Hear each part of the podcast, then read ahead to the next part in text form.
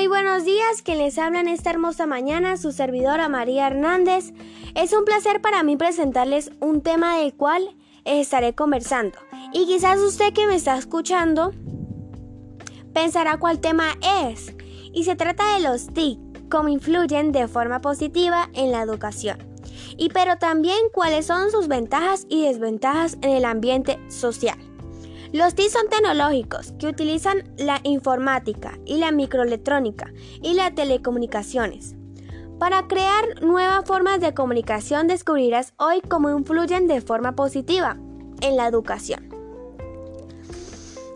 Son una herramienta que ayuda a facilitar las compresiones de diversos temas, ejemplo, matemáticas, lenguaje, ciencias, historia y así los niveles de aprendizaje son mayores y más dinámicas. De esa manera se pueden compartir opiniones sobre los temas aprendidos.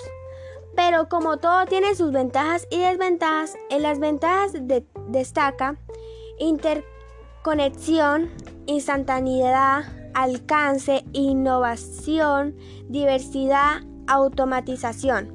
Y en este sus desventajas, hay que tener conexión a Internet. Puede generar destrucción si no se maneja adecuadamente. Y también puede desplazar la comunicación fase to fase, cara a cara, entre los miembros de la sociedad.